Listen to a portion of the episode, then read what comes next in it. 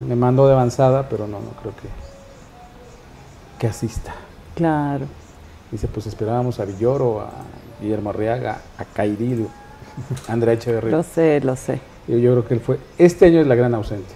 Sí. Se La notó. Bueno, la gente lo vio. Preguntaba por ti. Sí. Pero bueno. Como. Mira, de repente uno se tiene que ausentar. Para que, para que lo valore, ¿no? Exacto, exacto.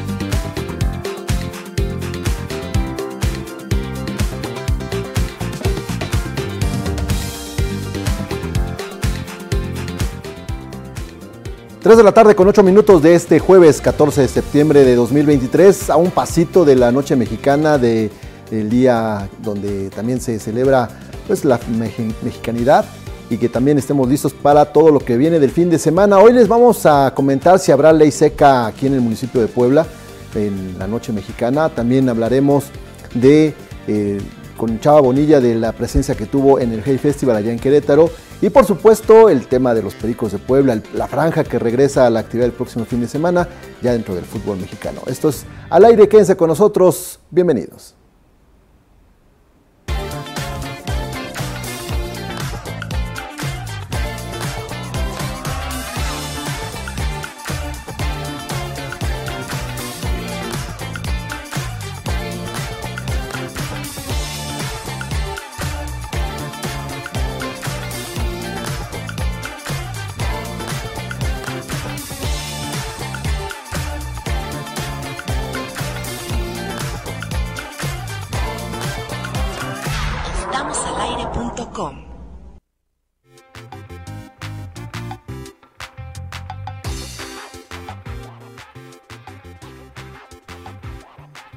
Buenas tardes, bienvenidos de nueva cuenta, estamos al aire, le damos la más cordial bienvenida a todos ustedes que nos sintonizan a través de 96.9 de frecuencia modulada, la Universidad en la Radio, Radio WAP. Saludos a Darío Montiel que se encuentra en los controles precisamente de la estación y los saludamos esta tarde desde los estudios de al aire. Decíamos que a un pasito de que vengan todas las festividades por el, el 15 de septiembre, el 6 de septiembre y todo lo que viene con el fin de semana. Hoy les vamos a platicar, ya como les decíamos, de Chabonilla, de también tendremos ahí eh, muchas cosas que, de, qué, de qué platicar. Y esta tarde, con todo el folclore, por supuesto, con todo el, ya la vestimenta previa a la fiesta del 15 de septiembre, está Kairi Herrera. ¿Cómo estás, Kairi? Hola, ¿cómo estás? Muy buenas tardes. Muy bien, muy contenta de estar aquí con ustedes. Sí, fíjate que hoy me puse una blusa como con mucha flor, digo, para que se viera, no se sintiera la trenza de, de- de lado también. este, me faltó el guaracho, pero este, ya no me dio Pero tiempo. resaltan bien tus, tus zapatillas. Pero muy contenta, muy contenta de estar, de estar aquí con ustedes y estar con un, un gran invitado que Así es. aquí. así es. Aquí está Chava. Bonillas. a Chava ¿Cómo Bonilla. está? Gracias. ¿Cómo estás, Chava? están? Bien, qué gusto verlos. Mm, Qué bueno, también. Para que hablemos un poco de lo que sucedió en el K Festival. Así es, eh, estuviste ahí durante todo el evento, nos platicarás precisamente qué es lo que viste y qué fue lo trascendental de este, de este evento. Y también está con nosotros Armando Valerdi, que también ya está listo para ir a ver Héroes.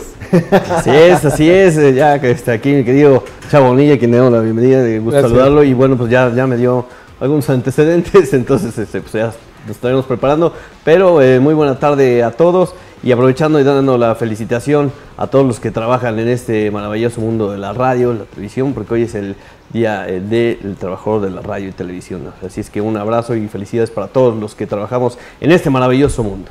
Así es, desde la Felicidades. mañana toda la gente que está en el medio de la radio y la televisión, pues muy eh, felicitados. Gracias por supuesto a los, lo que nos corresponde, porque somos parte de, esta, Claro. de, este, de este mundo, de este medio, que por supuesto eh, los que llegamos acá lo, lo celebramos y también lo disfrutamos bastante. Y vamos ahora del otro lado de- del estudio, a la cabina, con el chavo de, que está en los controles. Claro, es nuevo. Es nuevo. El chavo, dice este. El chavo Guapo, de los chavo es controles. guapo, ¿eh? Oye, el- estoy aquí operando. El, el resto del equipo se encuentra haciendo el- pues, los avances para Diligencias, la, sí. diligencias para la transmisión del grito que tenemos mañana. El, para este, bueno, pues estos menesteres que ustedes ya saben que también hacemos. Así que hoy estaré operando. Saludos a Iker, a Lalito y a Win que andan eh, del otro lado y ya estamos aquí listos para que vean cómo se puede hacer todo a la vez. Sí, sí, sin necesidad de- Claro. No tengo ningún problema, tengo todo controlado. Ok. La mano. Sí. Ya, ya- ya está precisamente Manolo ahí con toda esa, eh, haciéndole como manotas, el pulpo, que con sus ocho, ocho tentáculos estaba en todo. Eso ¿no? me han dicho. Ajá. Mm, mira. No, Eso si luego, luego se pone Se apodo. apunta. Por, por- por la amplia abrazada. Ah, porque puedes con todo. Oye, qué gusto tener aquí a Chava. Eh, nosotros normalmente, el- dentro de las coberturas que tenemos a lo largo del año, está el Hey Festival. Esta ocasión no tuvimos la oportunidad de asistir, teníamos la transmisión del Mundial de Foot 7, eh, pero Chava fue y hoy nos trae muchas cosas que ahorita vamos a comentar, que ahorita vamos a, platicar, porque también hubo invitados muy interesantes, Chava. Sí, eh, fue la octava edición del Hey Festival. Querétaro sigue siendo una sede importante para escritores, para, para gente que divulga la cultura, eh, sobre todo para el mundo literario. Estuvo Juan Villoro, estuvo Guillermo Arriaga, eh, la vocalista de Aterciopelados, Andrea Echeverry, el bajista de The Clash. Paul Simon. Así que estuvo muy interesante y sobre todo que retomaron algunos temas que se habían dejado anteriormente en algunas otras ediciones, así que fue, fue un evento muy completo. Así es, bueno, ahorita platicamos del tema, no sin antes ir a la, a la nota del día, Isra, ¿qué tenemos hoy? Bueno, les decíamos que ya estamos en vísperas de el- las festividades. De mañana será un día muy intenso porque pues, desde el 15 de septiembre habrá clases en la mañana, habrá una actividad normal, pero lógicamente que todo se concentra por la, por la, Por la noche. En, el, en el grito. Sí. Y por supuesto mucha gente ya eh, está preguntándose que si va a poder eh, festejar con algunas bebidas espirituosas. si habrá noche libre, ¿no? Esto, esto, esto que se conoce el- o, o que se decía, ¿no? Pues es noche libre, entonces hasta la hora que sea. No, no, va a ser no. así. No, porque ya autoridades municipales están previendo algunos detalles. Bueno, desde los primeros días del mes de septiembre del 2023, autoridades municipales dejaron en claro que en el marco dejaron en claro ¿Dejaron en claro? Dejaron en claro que en el marco, en el marco, en el marco. De las festividades. De las este, festividades. Ven, Isra, 15 de acompáñame. ¿no? Ay, sí, quédate. Bueno, normalmente este, esta fecha sí es eh, muy, muy típico que se hagan este tipo de preguntas, ¿no? Porque pues todo el mundo, lo primero que piensa cuando es la celebración del 15 de septiembre es, ¿qué hago? ¿Te vas a echar tus tequilas? ¿Te vas a Claro, echar porque hay que festejar. tus bebidas refrescantes, Sí, ¿no? sí. Entonces empiezan a, a preguntar precisamente eso. Porque en, eh, ha habido fechas eh, también en, en distintos años que sí se, sí se ha implementado esta, esta ley seca, ¿no? Sí, y para quienes tenían la duda, bueno, ya dejaron en claro que no, va- no se aplicará la denominada ley seca.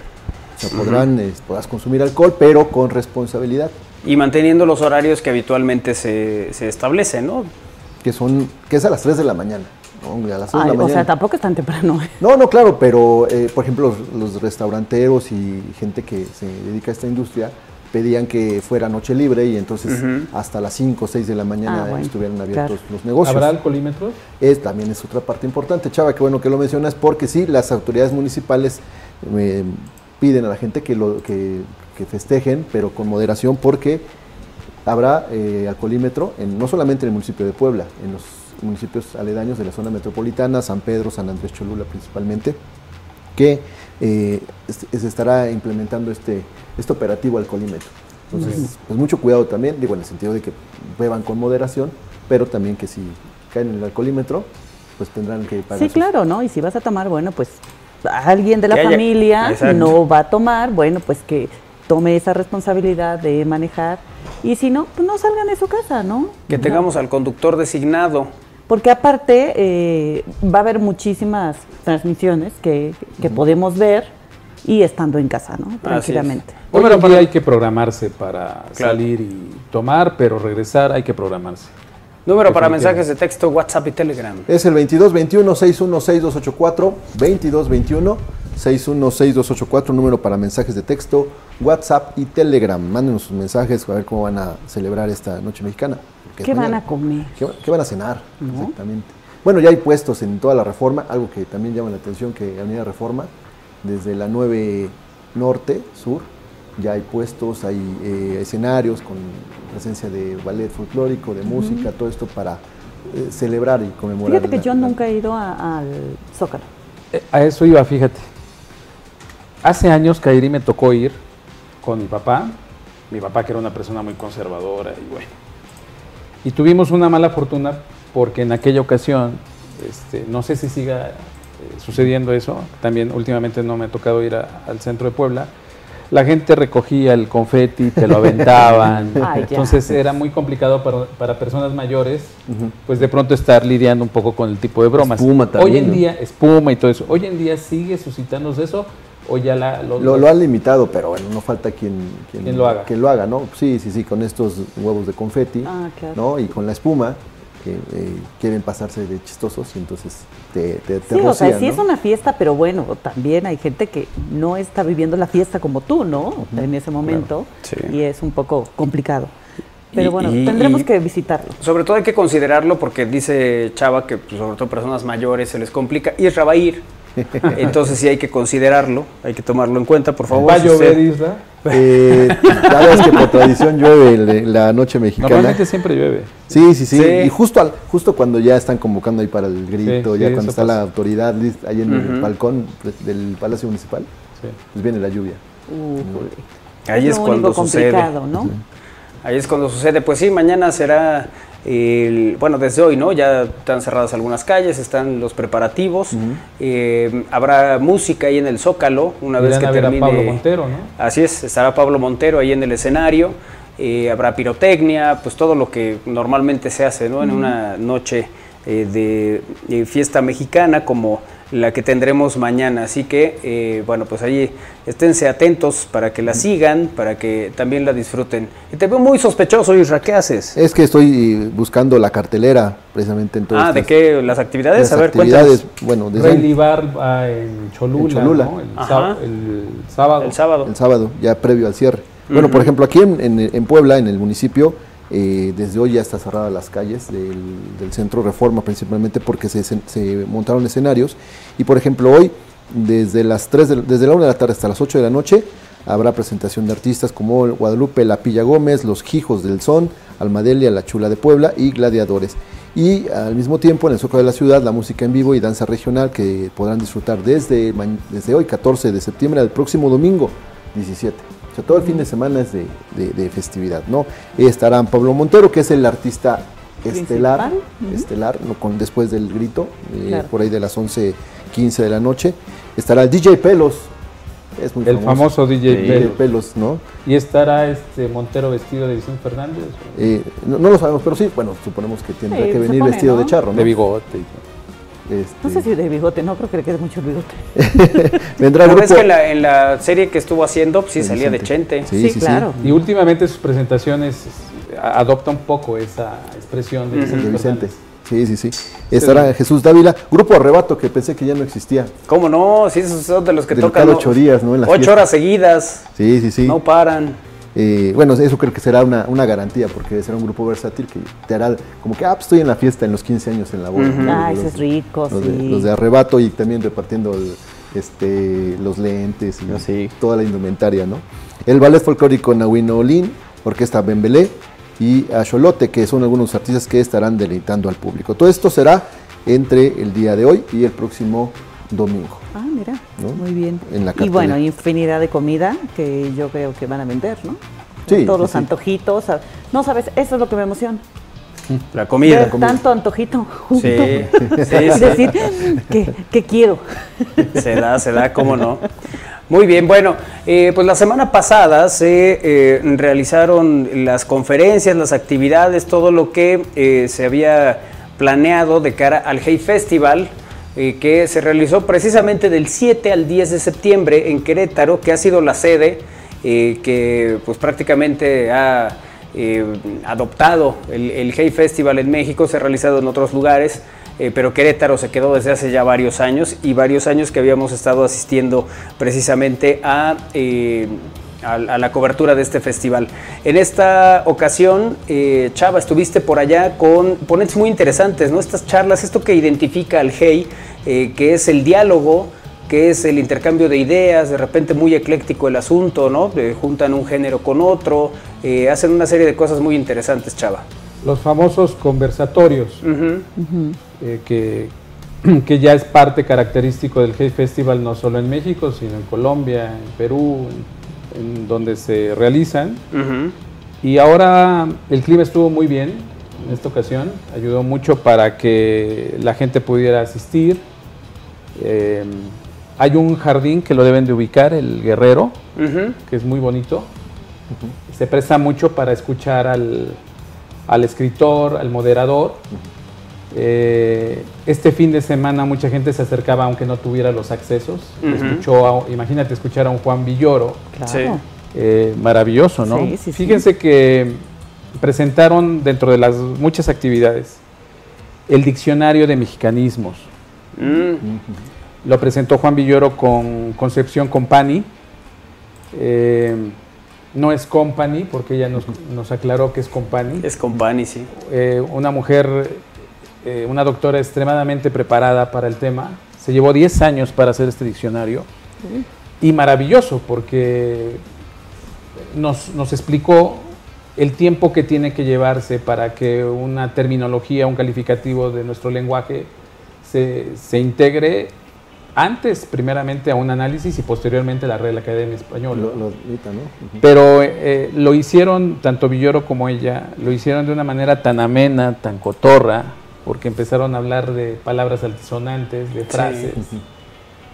Y creo que fue de las charlas más amenas, eh, sobre todo con esa riqueza de, de- de expresividad y- e imaginativa que tiene Juan. Claro. Juan había presentado eh, un día anterior este, el libro de, que evoca un poco a su papá. A su papá, sí. Eh, y bueno, eh, creo que fue de las, de las mejores conferencias que, que hubo, sobre todo porque nos explicó el, el proceso. Eh, desde, bueno, no sé si aquí pueda mencionar palabras altisonantes, Tú, pues, platícanos. pero lo que, lo que significa el sentido de poder entonar, por ejemplo, chingao, ¿no? Eh, no es lo mismo decir que me chingué trabajando a una, de una manera más ofensiva. Claro.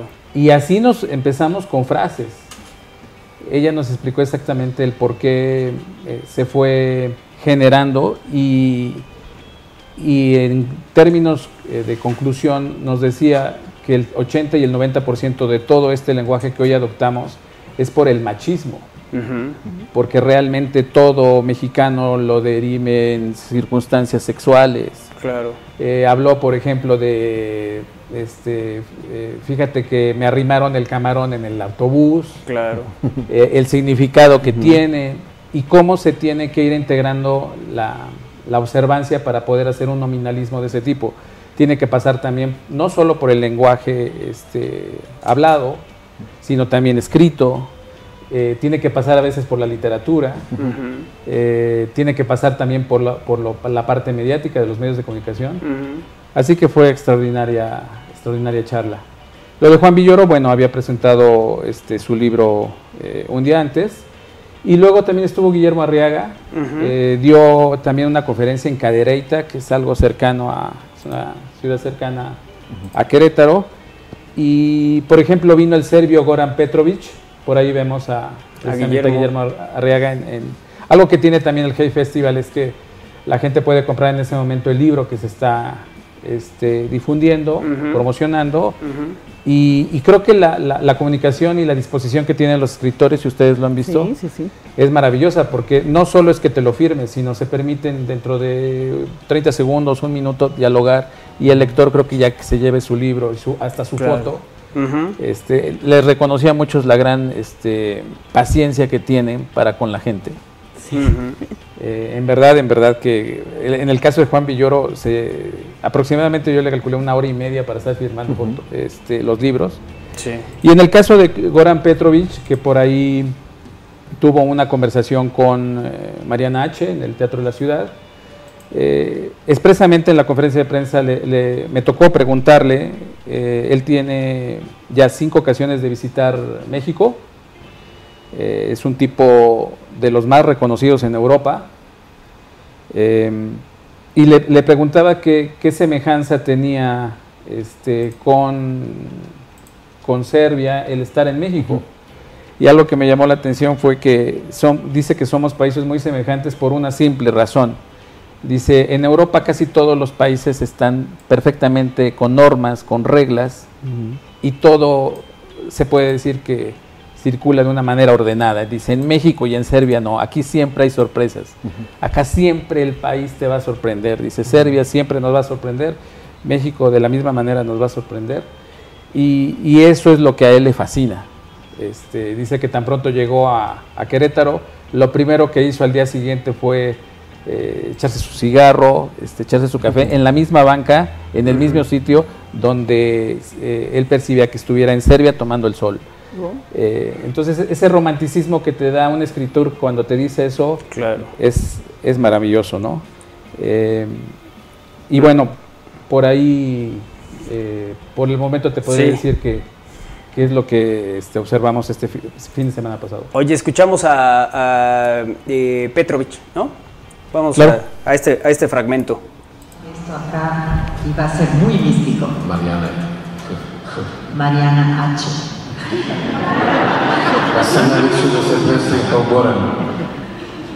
Y entonces yo pensaba, yo soy Goran P.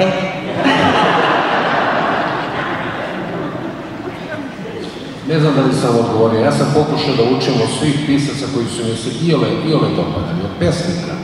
No sé si le contesté, pero yo he tratado toda mi vida de aprender de todos los escritores que me gustaba leer. Zvučnost sonoridad, por ejemplo, de la lengua, poetas. Onda imate recimo.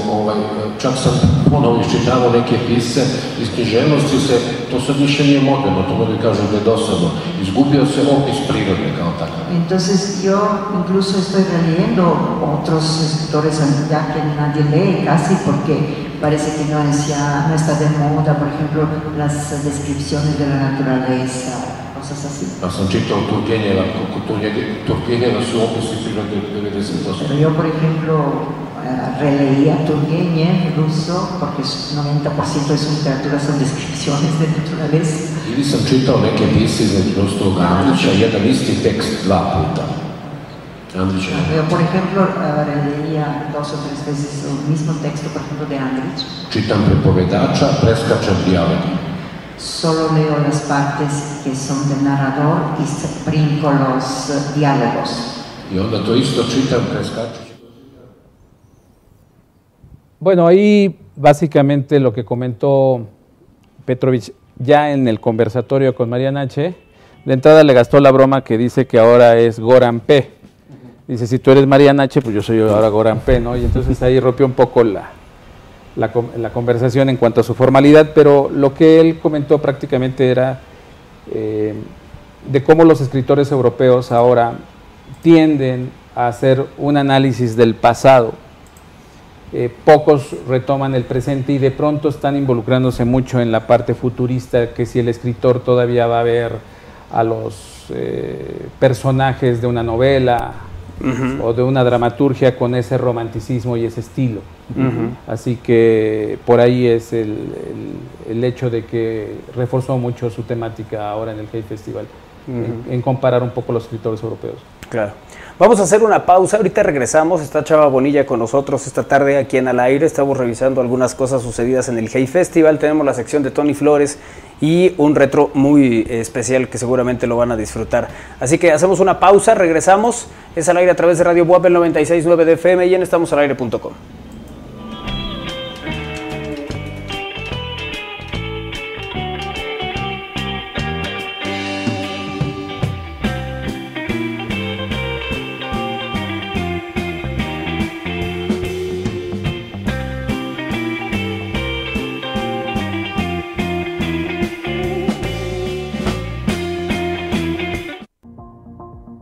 consentimiento es obligatorio. No te pases. Si necesitas ayuda, acércate a la Dirección de Acompañamiento Universitario. Benemérita Universidad Autónoma de Puebla.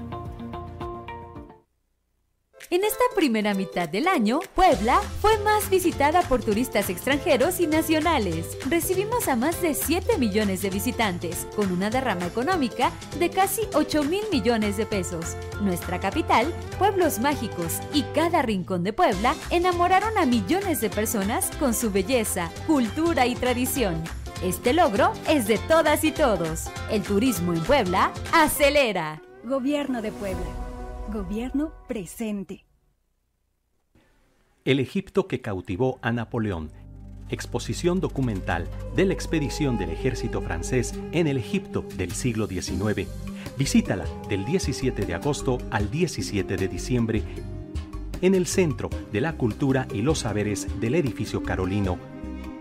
Costo 10 pesos y miércoles entrada gratuita. Benemérita Universidad Autónoma de Puebla.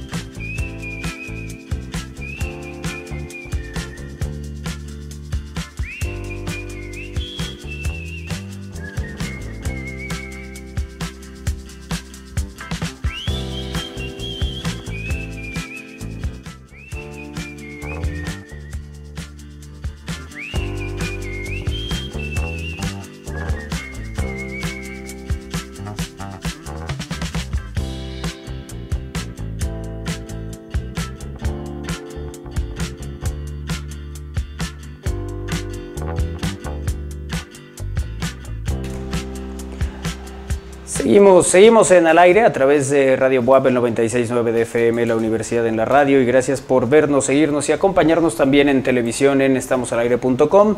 Esta tarde de jueves, jueves 14 de septiembre de 2023, y que estamos compartiendo con ustedes esta emisión de al aire. Está Chava Bonilla con nosotros y estamos platicando del Hey Festival que eh, se realizó la semana pasada y que tuvo momentos eh, que nos ha compartido aquí eh, Chava a lo largo de esta emisión. Y veo por ahí que está Gaby Barkentin. Sí, eh, llevó la, la, el conversatorio de tres escritoras uh -huh. eh, con relación también al tema de, de, la novela, de las nuevas voces, de, las, de la nueva escena y sobre todo del tema que hoy en día está en boga no solo en México, sino a nivel mundial, que es el feminismo, la, el derecho también a, a la igualdad uh -huh. y cómo se va reflejando también en la parte de los escritores. ¿no? Uh -huh. Fue una, una, una, charla interesante. Eh, también estuvo John Boyne, eh, un, un, escritor que lo deben de recordar ustedes con el niño de, con la pijama de rayas. Uh -huh. sí, sí. Presentó el libro de todas las piezas rotas. Eh, también me tu tuvimos oportunidad de, de, dialogar con él. Eh, es, es, es, un escritor que, que ha llevado sobre todo en, en, en la literatura eh, temas del holocausto. Uh -huh. en mi caso me tuve el atrevimiento un poco de preguntarle eh, si el niño con la pijama de rayas eh, fue un, un, un éxito sobre todo en la Segunda Guerra Mundial, por todo lo que le pasó. Hoy en día también en Irán o en Afganistán seguramente habrá muchas niñas o niños que están encerrados por, el, por los talibanes y, que seguramente estarán con su pijama también de rayas encerrados porque los gobiernos no los dejan este, ejercer su libertad o su creatividad. Aunque él no quiso este, meterse en, ese Hombre, sí. en, ese ter en, esa cuestión sí, de polémica en esos términos, términos uh -huh. porque pues debemos recordar este, a un Salman Rushdie que cuando uh -huh. le tocó criticar prácticamente el gobierno iraní se abalanzó contra él. Uh -huh. Nos tocó, si ustedes recuerdan, eh, Salman Rushdie en Jalapa, sí. que estuvo presente. Y bueno, él prefirió omitir cualquier tema. Dice que él prefiere hablar de temas ya que han llevado a la historia argumentada, ¿no? Uh -huh. Y, oye, y bueno, también había llamado la atención la, la presencia de, eh, de la vocalista de Aterciopelados, eh, Aterciopelados Andrea Echeverry, eh, que también se presentó el, digamos, no con Aterciopelados, ella también tiene un, pro, un proyecto, el, el, digamos, personal aparte, de Aterciopelados y que estuvo ahí en el GEI y que siempre es una voz interesante de escuchar, Chava. Sí, tiene, tiene un proyecto de solista, ahora reunió a algunas amigas eh, en México, eh, ella tiene ahora un proyecto que se llama Ruiseñora, uh -huh. un, me parece que es su tercer disco. Uh -huh. eh, vino Andrea en verdad en, en un plan como siempre, llega a México muy amable, muy agradecido, es, es, una mujer que tiene una gran conexión desde los noventas que llegó a México. A Terciopelado se hizo en este país, eh, junto con muchas bandas que llegaron en los noventas. Uh -huh. Formó parte de, del rock latinoamericano, del rock en tu idioma. También ha, ha, participado últimamente con Vivir Quintana, con Rubén Albarrán en colaboraciones, eh, con Marisol, la de la Santa Cecilia. Este, tuvimos ahí también una, una conversación con ella interesante eh, sobre todo recordando su época en los noventas y ahora regresa a México eh, quizá ya como un ícono de, del feminismo porque es una mujer que siempre ha defendido los derechos de las mujeres. Eh, también habló mucho de, de, cómo las cantantes deben de tener su propia personalidad. Uh -huh. francamente, lo tengo que decir aquí, no, ella no es muy dada a admirar a gente de, como Madonna o como Shakira, uh -huh. sí, hablaba sí. de eso de eso de estar facturando, uh -huh. hablaba de que también las letras son importantes y que la gente también tendría que facturar por una buena letra de una buena canción y no simplemente por una rebeldía amorosa, en fin, ella realmente siempre ha sido crítica toda su vida.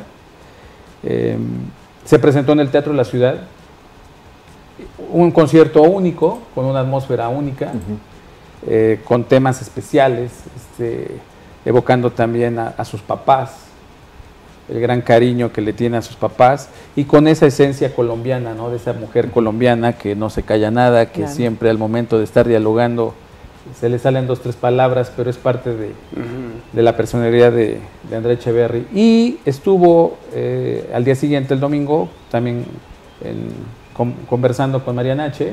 Ujú. Y hablaron también, ahí sí, sobre todo, de cómo ella eh, observa el movimiento feminista, cómo, cómo ve en Latinoamérica eh, que las mujeres de alguna manera sí defienden eh, pues muchos de sus derechos, pero comentó algo que me llamó la atención y coincidió con Mariana H., que de qué sirve que se reúnan 100 mujeres en un foro, o 80, y coincidan en que no, pues a mí me sucedió esto, a mí me trataron mal, si no hay en esa sala un hombre para que lo escuche. Sería fabuloso que, que hubiera hombres en esa sala, que asistieran hombres y que realmente escucharan las distintas voces. Es algo que creo que es muy valioso. Mariana siempre ha defendido esa parte. Sí. Y Andrea también habló un poco de la relación que tiene con su hija, eh, de la época de comunicarnos con los smartphones, pero creo que es una mujer más conservadora de lo que yo pensaba. Eh, habló también de, de cómo la imagen de una mujer efectivamente tiene que ser de higiene, de presentación, de verse muy bonita, pero que también la intelectualidad es una belleza y que en el caso de la parte artística, pues qué mejor también que expres- expresar una, por medio de una canción. Tiene una canción que se llama Vieja, La Vieja, fabulosa sobre cómo tampoco tenemos que ocultarnos tanto con tantas operaciones y tantas circunstancias para vernos metrosexuales o que las mujeres se vean muy guapas, que también tenemos que asimilar la vejez como tal. ¿no? Muy interesante la participación de Andrea este fin de semana en, ¿Cómo no? pasado en Querétaro. Oye, eh, que además decía eh, ella que pues, toda su vida ha tocado con hombres, ¿no? Que de Sí. repente el tocar con mujeres también le, le- le fue una, una nueva experiencia, pues. De hecho, se eh, comparó los noventas y los 2000 cuando hacían gira y que se subía Fobia y que se subía este, La Maldita. Dice, yo era la única mujer. Y dice, y me tenía que aguantar este, todas sus expresiones y sus comentarios después de que se habían ido de fiesta. Claro. De hecho, hizo un comentario muy, muy fuerte. eh, no dio el nombre, pero dice, dice, imagínense, ya salíamos al día siguiente en el camión todos, y si llega uno de los integrantes de los que hacíamos gira, dice, y se, era el último en llegar al camión y al momento de, de subir al camión, dice, viene con un condón, como si fuera un verdadero trofeo. Claro, claro. Dice, y dice, yo tenía que, pues, dada mi, mi madurez y, y- y el hecho de yo estar entre ellos, dice, pues me quedé callada. Hoy con el paso de los años me doy cuenta la manera en que han cambiado los tiempos y que hoy difícilmente un chico va a salir con una cuestión de ese tipo. ¿no? Sí, claro. Pero antes sí, dice, creo que las, las mujeres que iniciamos en el rock y en esos ámbitos, eh, pasamos, mo- dice, pasamos momentos muy complicados en comparación a hoy, ¿no? Oye, también llamó la atención la presencia de Gael García Bernal. Sí, tuvo una conversación con David eh, Marcial Pérez. Ujú. Hablaron de distintos temas, hablaron de economía, de ecología, de la emergencia climática, este, de temas demográficos. Eh, mencionaste a un Elon Musk que quería, dice, ¿cómo es posible que haya una persona que esté pensando ya en, en el espacio, eh, querer generar este, eh, ganancias económicas en la minería espacial? Me parece que teníamos ahí un... una- Tenemos un una- fragmento, sí. Y pues, escuchemos directamente a Gael, ¿no? Ese es el primero. Eh, tenemos que abordarlo. Todo lo que hagamos tenemos que abordar y encontrar. A ver, a ver, a ver, a ver. No nos olvidemos que esa diferencia es una cosa completamente este, arbitraria y que obviamente no tiene sentido. No tiene sentido. O sea, tenemos que encontrar un lugar donde el ser humano y la naturaleza sean lo mismo, de alguna forma. Todos los seres vivos, ¿no? Tenemos que hablar a través de todos los. O sea, todo lo que nos conecta. Tenemos que encontrar esa, esa manera de, de, no sé, esa cosmovisión distinta, ¿no? No es, fácil, pero, pero es un, un punto de partida, ¿no? El, el segundo, eh, que este es quizás el más evidente, el más como, como absurdo de todos, es que vivimos en un sistema mundial de crecimiento económico constante, ¿no? Entonces, por ejemplo, ahorita que en este momento, ¿qué le apanica a muchos de los, economistas mundiales? ¿no? Este, que no, hay, no están haciendo suficientes, suficientes personas. No hay suficientes personas para poder, que puedan entrar dentro del mercado. No, hay suficientes personas que, que, que, no hay un reemplazo generacional.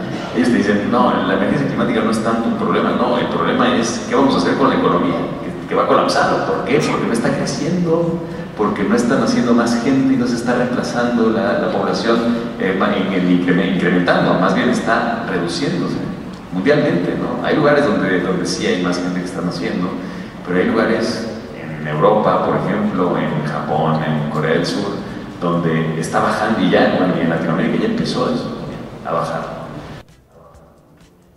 Bueno, realmente Gael hablaba de, de que las, las empresas multinacionales, las grandes empresas, eh, precisamente porque son grandes empresas económicas, grandes monopolios económicos, solo piensan en estar eh, utilizando de los recursos naturales sin tener esa ética y ese criterio por la protección o la reforestación. Y ahí mencionaba de, como les decía, de Elon Musk y que se preocupan más por vender una botella de agua de plástico que tratar de ofrecer un vaso con agua en un vaso de cristal. Eh, siento que estuvo un poco complicado el tema que él manejó en esta ocasión. Eh, es cierto que el entorno te envuelve, pero creo que le costó trabajo hoy en día sí este, reaccionar con relación a la temática de esta charla. ¿no? Así es. Oye, ¿y con quién terminamos, Chava? Pues eh, también est estuvo Chris eh, Salevitz, el, el, biógrafo del rock. Uh -huh. eh, entrevistó a, a, Paul Simon, que es el bajista de The Clash. Eh, ahí lo observamos. Es, es, uno de los escritores más importantes de rock que, que hay en, actualmente en el mundo. Hizo el libro de Jimmy Page, hizo la biografía de Bob Marley, hizo de Joe Strummer también, eh, de los Sex Pistols. Eh, hablo de grupos como Pretenders, como Pulp, como Blur. Eh, fue un tipo que conoció a los Rolling Stones, que conoció en, en su plena época a los Beatles. Uh -huh. y, y, él fue el que entrevistó a Paul Simon. Y Paul Simon viene con un proyecto que se llama Galan, eh, Gales and Paul, que es este, su nuevo proyecto. Se presentaron en el Teatro de la, de la Ciudad uh -huh. y con eso concluyó prácticamente el Hey Festival. Eh, en el Teatro de la Ciudad fue prácticamente ya el, el, remate y fue una presentación muy, muy al estilo de, de, de esos grupos etnoeuropeos con sonidos uh -huh. un poco regionales.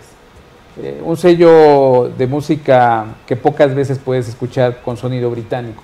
Uh -huh, eh, fue ahí algo medio, medio bizarrón, pero muy bien rematado y bueno, con el sello de un gran músico como Paul Simon.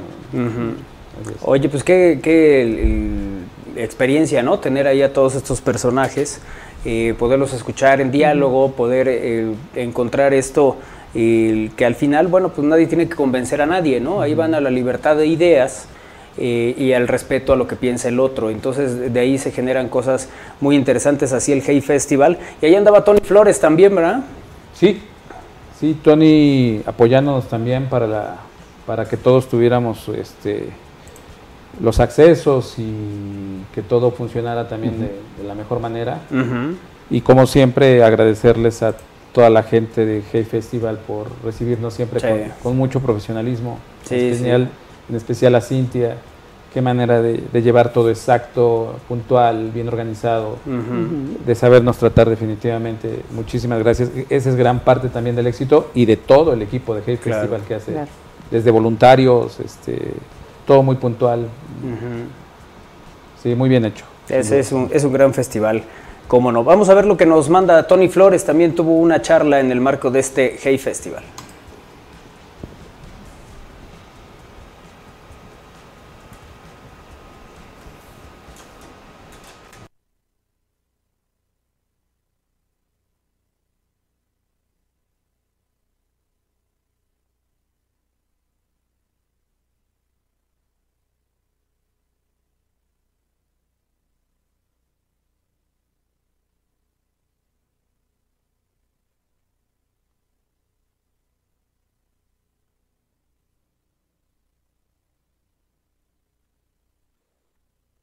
El día de hoy muy contento porque vamos a platicar con Victoria Belim sobre este libro Mi Ucrania. Victoria, bienvenida y muchas gracias.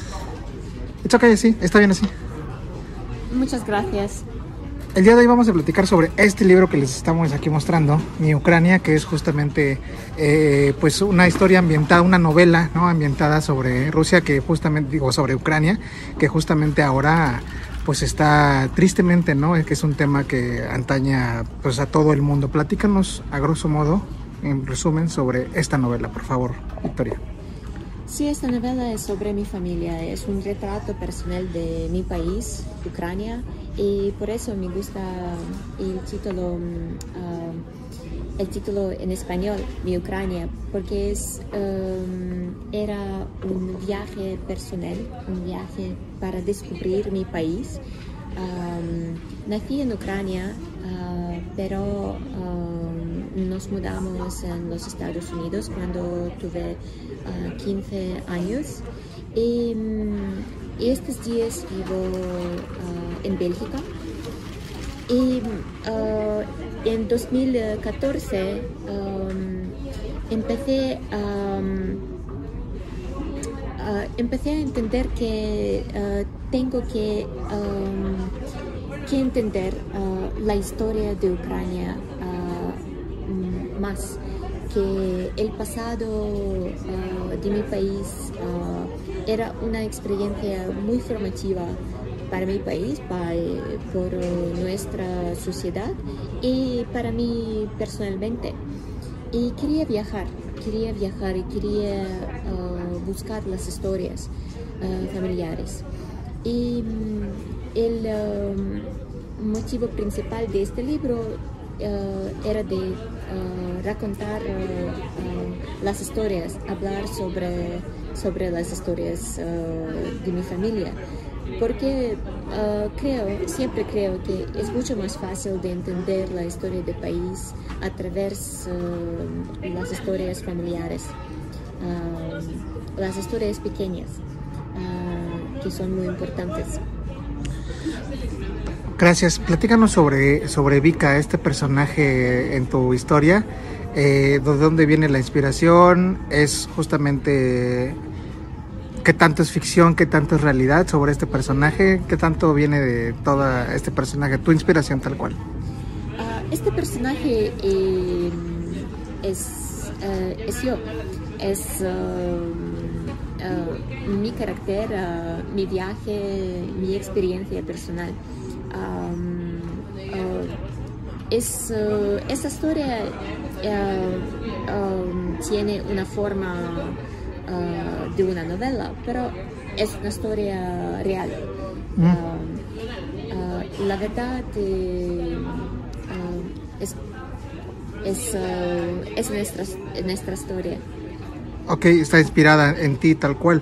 Um, ahora, eh, pues en Ucrania actualmente pues está eh, todo este tema de la guerra, de la violencia y en Latinoamérica nos también somos, no sufrimos otro tipo de violencia ustedes, tú tal cual que estás en esta parte central de Europa, ¿cuál es la percepción que se tiene en torno a la violencia que se vive en Latinoamérica, particularmente con el tema de las mujeres? en Ucrania en este periodo sí es un tema muy importante, ah, pero ah, también durante ah, durante el periodo soviético durante la Segunda Guerra Mundial, um, uh, los, uh, los hombres uh, partieron en guerra y las mujeres quedaron para cuidar sus familias, para cuidar su tierra. Um, y, y, existe esta, um, uh, este tema muy importante de, um, de una mujer como un guía de memoria. para mí es, es muy importante. Y el tema de violencia, uh, sobre todo la violencia social, que es la realidad en Ucrania estos días, um, las mujeres, los niños, los ancianos son siempre uh, muy um, frágiles. Uh, pero también eh, existen um, las la resistencia que, que, es muy interesante, eh, muy inspirador. Ahora, eh, con este tema de la guerra que se está viviendo en, en, Ucrania, ¿qué tanto se ve beneficiado o qué tanto se ve afectada la parte de los creadores de libros, de los escritores, de las escritoras? ¿Hay más? ¿Hay menos? Eh, ¿Beneficia? Ah, se escucha un poco mal, que una guerra beneficie a la literatura, pero podría ser que sí, ¿no? Puede ser que sí, ah, porque durante, durante este periodo existe también una, uh, un tipo de reflexión personal uh, anterior. ¿Qué significa ser ucraniano? ¿Qué significa ser una persona que vive en este periodo. Es una pregunta mm, muy importante para todos nosotros, nosotros todos. y, también es muy importante de entender eh, que mm, esta sensación y esta percepción se cambia siempre porque la guerra ah, tiene este efecto. La guerra cambia la sociedad. Y mm, creo que existe, mm, estos días uh, nosotros escuchamos mucho más sobre la literatura ucraniana uh, y, uh, sobre los escritores. creo que es muy positivo. Y que además los, los eventos culturales, eh, hace no mucho fue el Big Book Forum ¿no? en Ucrania, eh, y justo muchos creadores y muchas creadoras se dieron cita en mitad de una guerra para hablar de literatura, para hablar de historias como una, fuerte, como una especie de resistencia. ¿La literatura es resistencia o qué es la literatura en ese sentido, en un ambiente bélico? Sí, la literatura como, como todo el arte es una manera de transformar uh, um, uh, su mundo, um, uh, de transformar las experiencias negativas en una forma muy positiva, luminosa. Es, um, es una cosa muy interesante y muy rica. y resistencia existe siempre en diferentes maneras no es solamente uh, una batalla uh, real, no es solamente una, una, cosa violenta, pero es también escribir, crear, y, o como para mi abuela Valentina, um, crear son, su jardín. ¿Mm? y su jardín se vuelve como su primera responsabilidad en este sentido. Eh, es muy bonito porque además en las cosas simples también puede haber resistencia, no solamente es en una guerra, ¿no? Sí, sí, por supuesto. Um, las cosas simples, uh, para mí siempre las cosas uh, más simples son uh, las cosas más interesantes porque existe siempre uh, una cosa dentro, una experiencia dentro. Um, es muy importante ah, descubrirlo. Finalmente, eh, Victoria, estamos platicando con Victoria Belim sobre su novela Mi Ucrania. Eh, finalmente, ¿cuál será tu reflexión final sobre la Ucrania que todo el mundo está viendo hoy, que quizá no es la que quisiéramos ver? Ucrania ah, de hoy es un país ah, que se cambia ah, siempre ah, porque existe en este periodo muy dramático, muy, dinámico, ah, periodo de conflicto. Pero ah, estoy, estoy optimista. Para mí yo puedo ver que la sociedad ucraniana es muy fuerte, que los jóvenes ucranianos son muy fuertes, son muy inspiradoras. Victoria, te agradecemos muchísimo el tiempo y el espacio y por esta novela. Muchas gracias. Muchas gracias. Eh, y pues van a compren este libro. Aquí está Victoria. eh, está la historia Mi Ucrania. Nosotros nos vemos y nos escuchamos el próximo jueves. Adiós. Pues ahí está la intervención de Tony Flores, esta colaboración que nos comparte como lo hace cada jueves, eh, pues con una interesante charla. Nos vamos a una pausa, regresamos. Es al aire a través de Radio el 96.9 de FM y en estamosalaire.com. Vamos y venimos.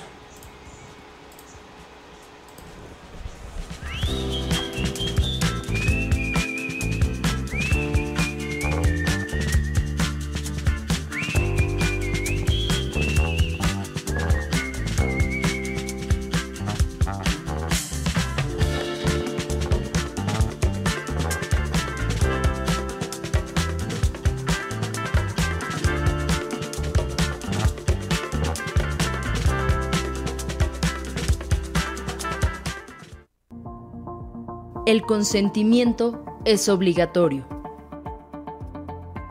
No te pases. Si necesitas ayuda, acércate a la Dirección de Acompañamiento Universitario. Benemérita Universidad Autónoma de Puebla.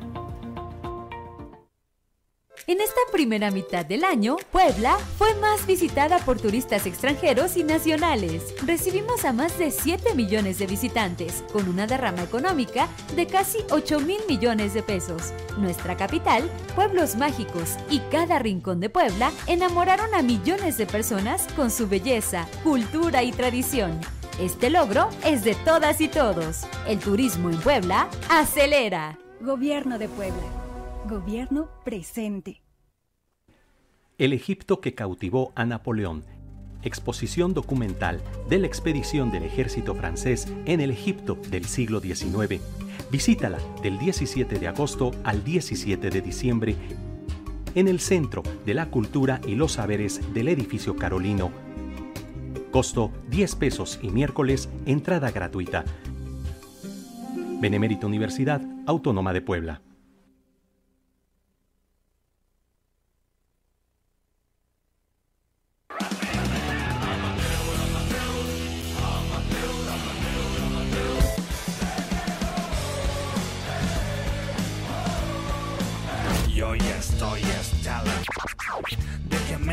Me pongan sombrero.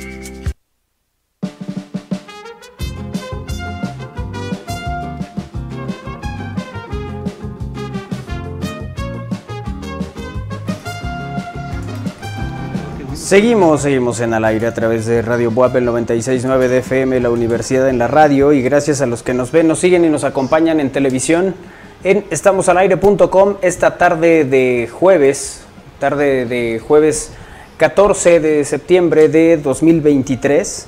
Y eh, bueno, pues hoy que tenemos un retro para ustedes eh, que tiene que ver también eh, con cómo se han ido modificando las formas en que guardamos nuestros recuerdos.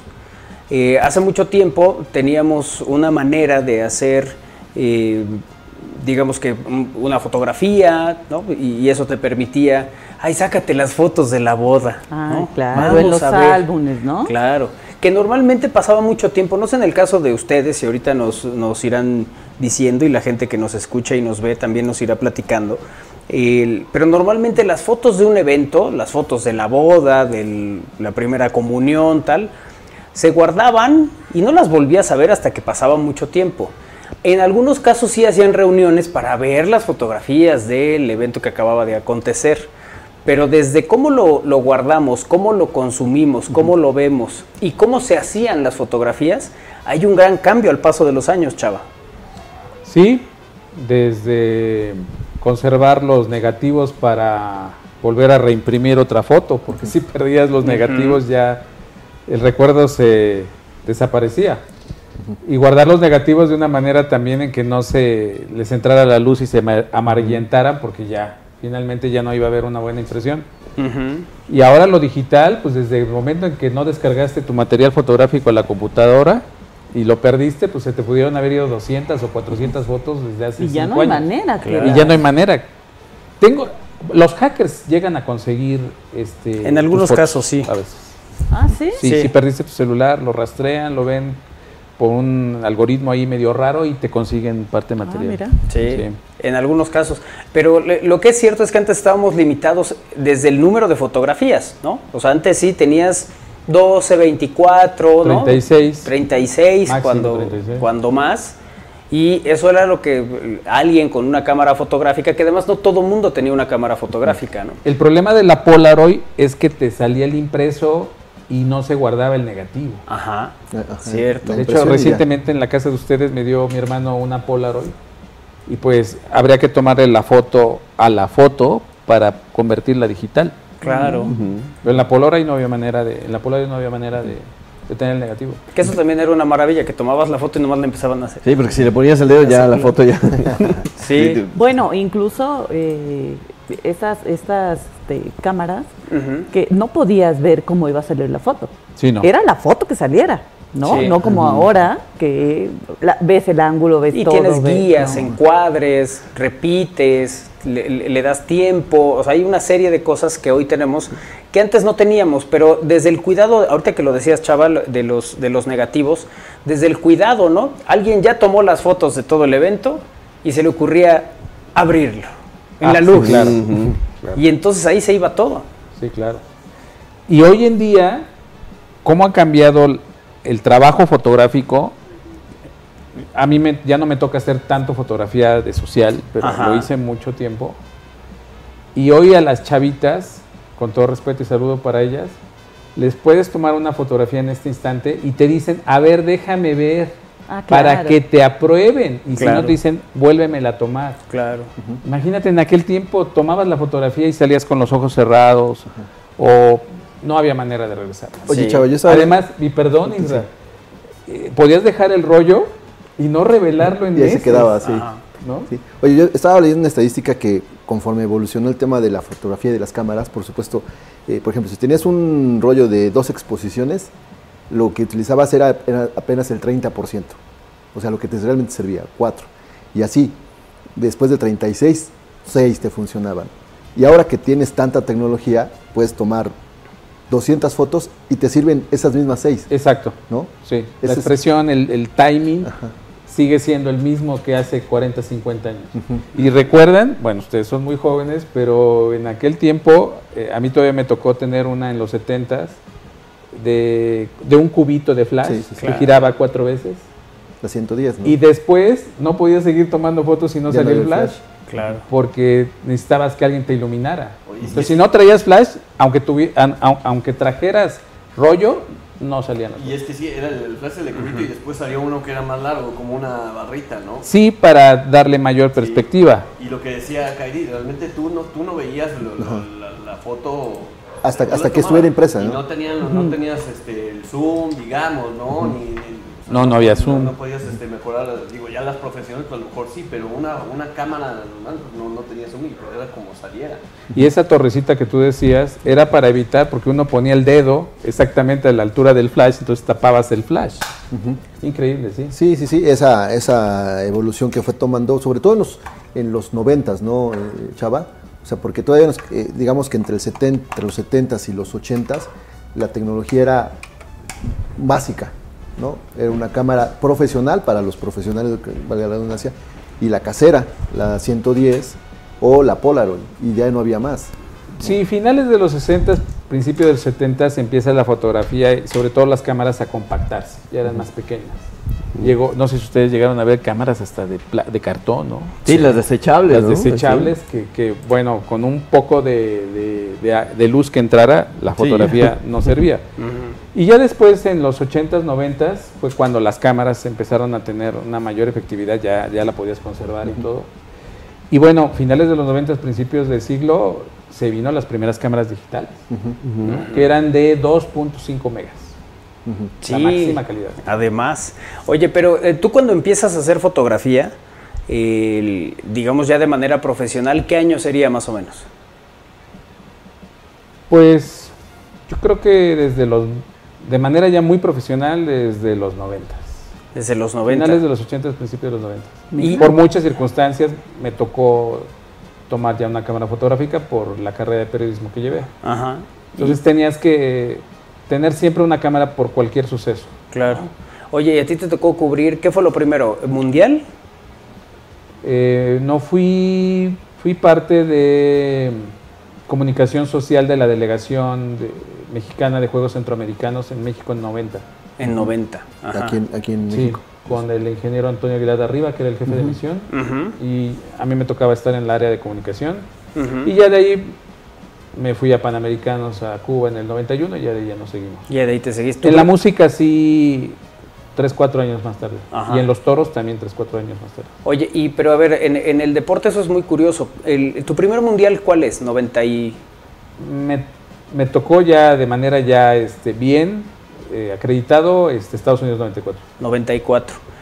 Incluso ese mundial era totalmente diferente la, la manera en que se hacía la, la fotografía. Yo recuerdo que llevaban unos equipos, no únicamente el equipo muy grande, sino una serie de, de elementos que eran muy útiles para tomar la, la fotografía, que a lo mejor hoy ya, ya no son tantos. ¿no?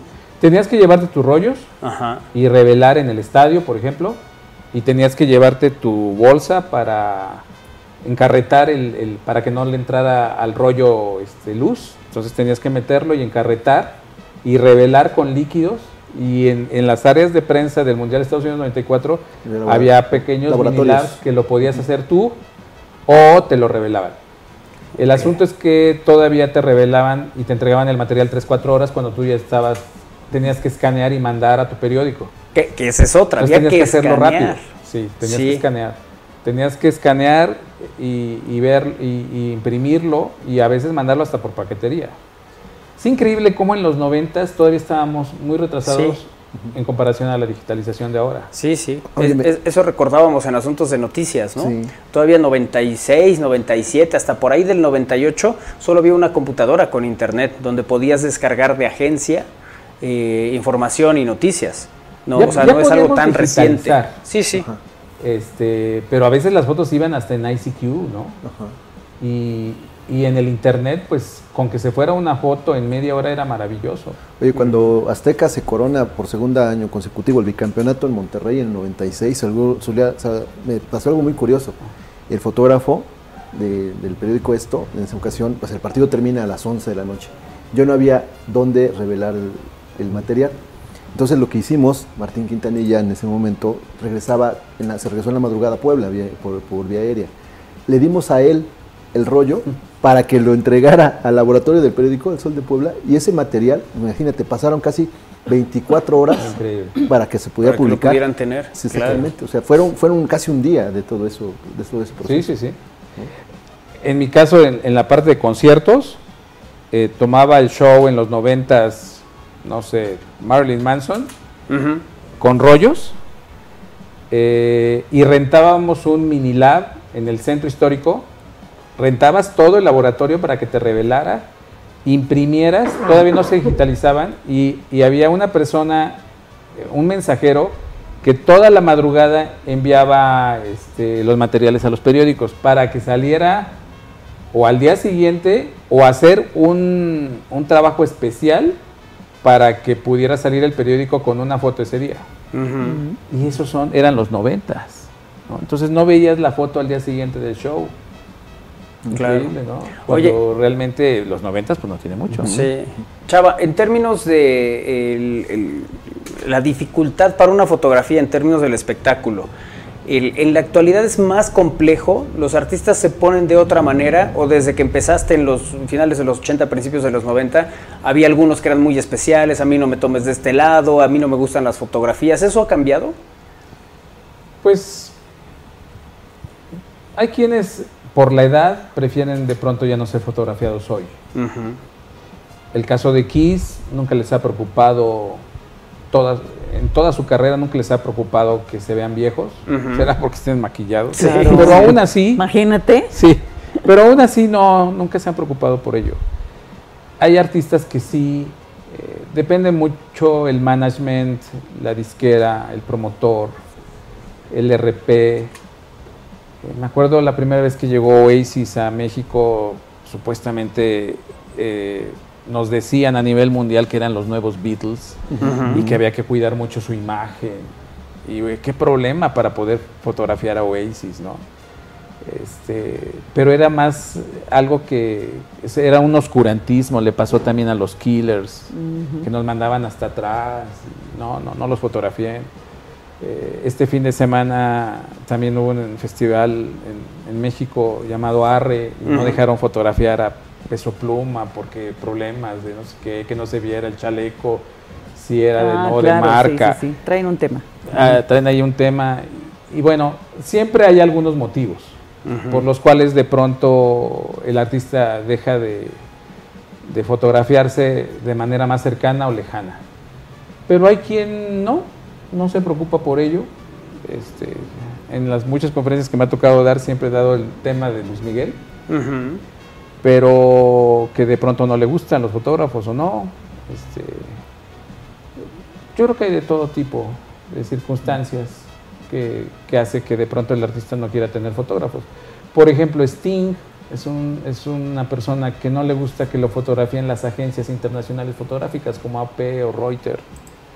O sea, sí deja que los periódicos de ese país al cual visita lo fotografíen, pero las agencias internacionales no. Y, realmente no he entendido por qué.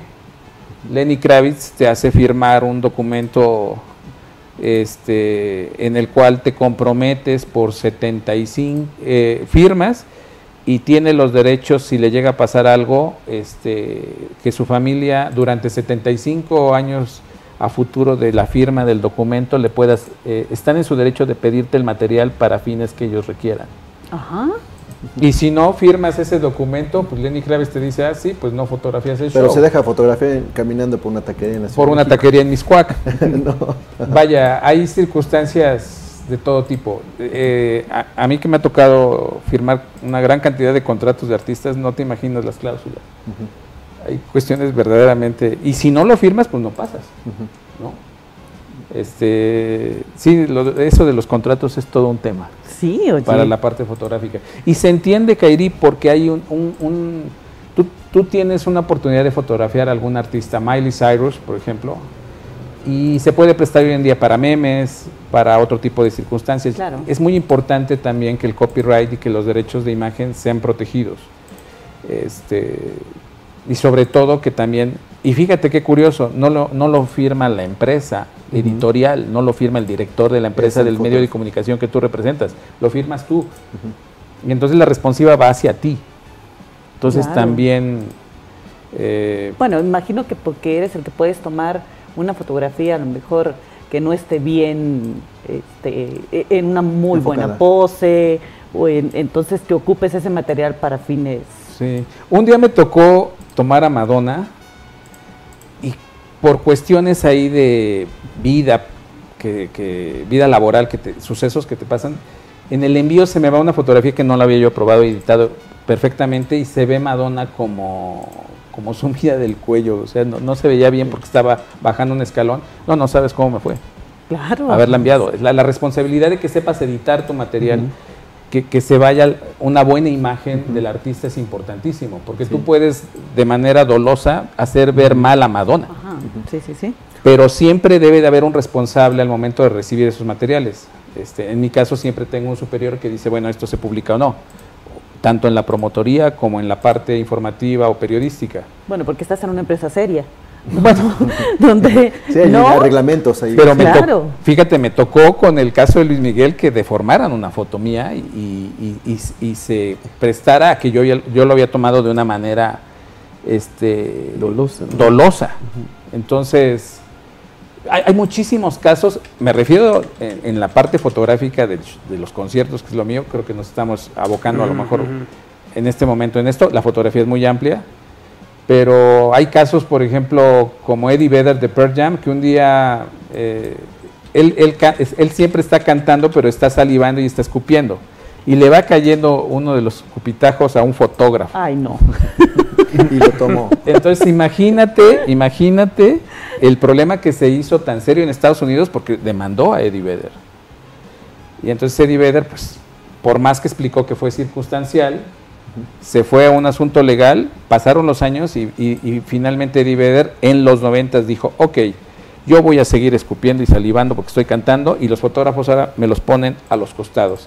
A partir de ese momento, en, lo- en el show de conciertos, empezó esa, esa metodología en los empresarios de que los fotógrafos ahora van a los lados. Sí, ya no están enfrente, Exacto. claro.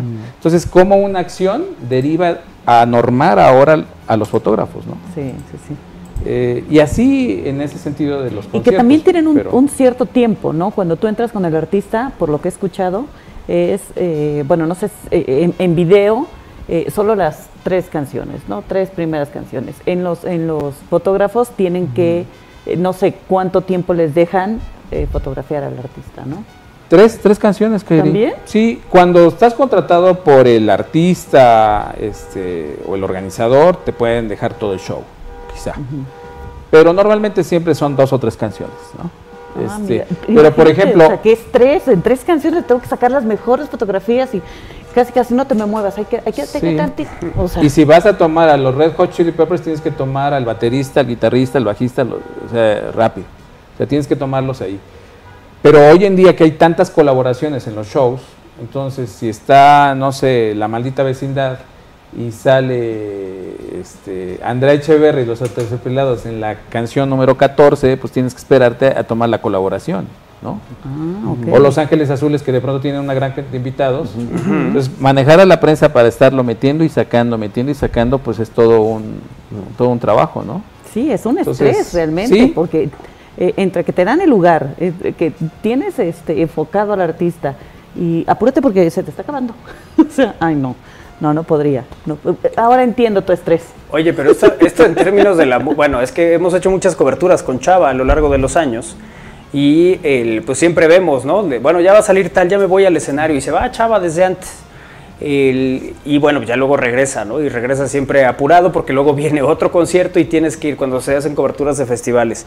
Pero esto, el saber que en ese tiempo que tienes es cuando tienes que captar, y eso me lo dice mucho Chava, captar la esencia del artista, ¿no? ¿Qué es lo que realmente te transmite el artista? Más allá de una pose, más allá de, de- de una manera de presentarlo, es eso, ¿no, Chava? Sí, en ocasiones se da, en ocasiones no es así. Eh, hay, hay quien, por mencionar un Julio Iglesias, que no se deja hoy en día fotografiar, en los últimos años ha sido muy poco, la te dice, pues solo vas a tomar la primera canción, máximo quizá dos canciones, pero la primera canción se oscurece todo, no tiene luz y se arrincona, jamás lo puedes tomar. Claro. Y la segunda canción, un poco de un costado.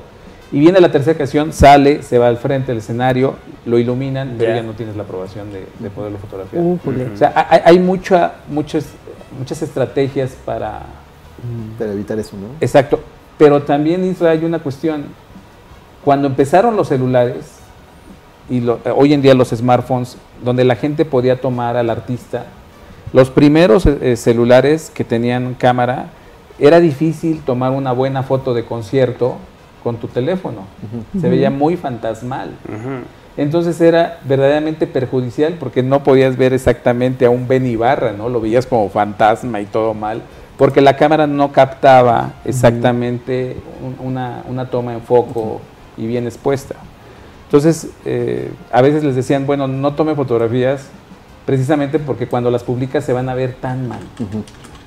Y hoy afortunadamente ya la mayor, carte- la mayor parte de los teléfonos toman Ya, fotografías sí, claro. muy buenas y prácticamente ya apaisadas, este, con eh, obturaciones exactas, con luz, y llegas a tomar fotografías muy buenas de conciertos. Sí, ahora, ah, ahora que, aunque no quieran una fotografía, te la van a sacar. Y de- Fíjate, Kairi, he estado analizando cómo inició la gira de Luis Miguel en Argentina y en Chile y no están aprobando fotógrafos allá para Luis Miguel, así que los que tienen material son la gente que está hasta adelante. Hay muchos videos y casi todos son de regular a malos, pero hay muy, bueno, no he visto una fotografía de smartphone en las giras de Luis Miguel bien tomada. O sea, no hay un registro exacto de Luis Miguel en esta nueva, en esta nueva gira de calidad. Entonces, ¿cómo vamos a orientar a la gente para saber si Luis Miguel efectivamente se ve bien, se ve mal? Cuando lo vemos de pronto fantasmal y si ya se presta el meme para verlo tipo Don Ramón es más complicado.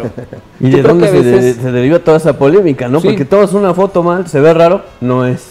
Es Sí. un doble. Sí. Entonces creo que sería muy bueno que fotógrafos profesionales, aún con telefoto, permitieran, lo, pu- lo permitiéramos tomar, fotografiar, para verlo exactamente en qué condiciones reales está. ¿no? Ahora, tú tienes una responsabilidad también, en mi caso, cuando tengo que publicar, pongo la foto tal cual, no le quito arrugas, pero si de pronto eh, el medio de comunicación quiere favorecer, porque le quiere hacer un favor a Luis Miguel de verse este, más joven, eh, poniéndole filtros, pues sí lo vas a ver mucho mejor. Entonces hay una parte de ética fotográfica de qué tanto tienes que manipular la realidad fotográfica. Y no solo en el espectáculo, sino en, en general. Prácticamente en cualquier cosa. Estamos platicando con Chava Bonilla esta tarde. ¿Cómo ha cambiado la manera de tomar las fotografías y de guardar nuestros recuerdos? Porque no es únicamente, digo esto, no hablando de fotografía de conciertos y fotografía profesional como la plantea Chava, eh, pero también pues uno va al concierto y quiere guardar un recuerdo de eso. ¿Cómo lo hacíamos antes? ¿Cómo lo hacíamos de pequeños? Y cómo se ha ido modificando. Incluso el- antes guardabas la servilletita donde te apuntaron el teléfono y esas Claro. cosas románticas. Hoy le tomas una foto, le apuntas el y se acabó, ¿no? No tienes que, que guardar nada físico.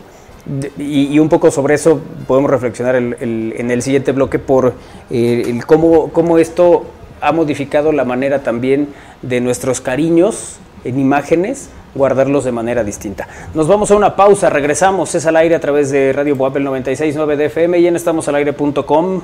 Vamos y venimos.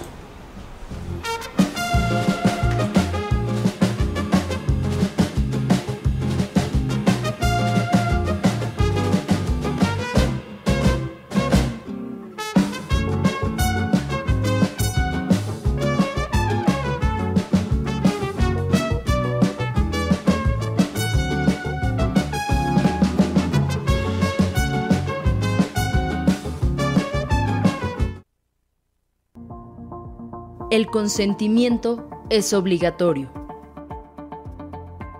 No te pases.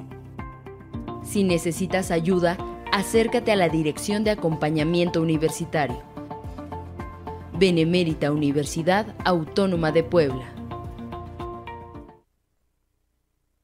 En esta primera mitad del año, Puebla fue más visitada por turistas extranjeros y nacionales. Recibimos a más de 7 millones de visitantes, con una derrama económica de casi 8 mil millones de pesos. Nuestra capital, pueblos mágicos y cada rincón de Puebla enamoraron a millones de personas con su belleza, cultura y tradición. Este logro es de todas y todos. El turismo en Puebla acelera. Gobierno de Puebla. Gobierno presente.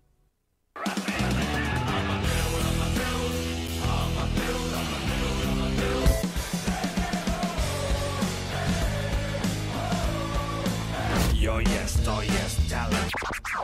De que me pongan sombrero. Dame, dame, dame,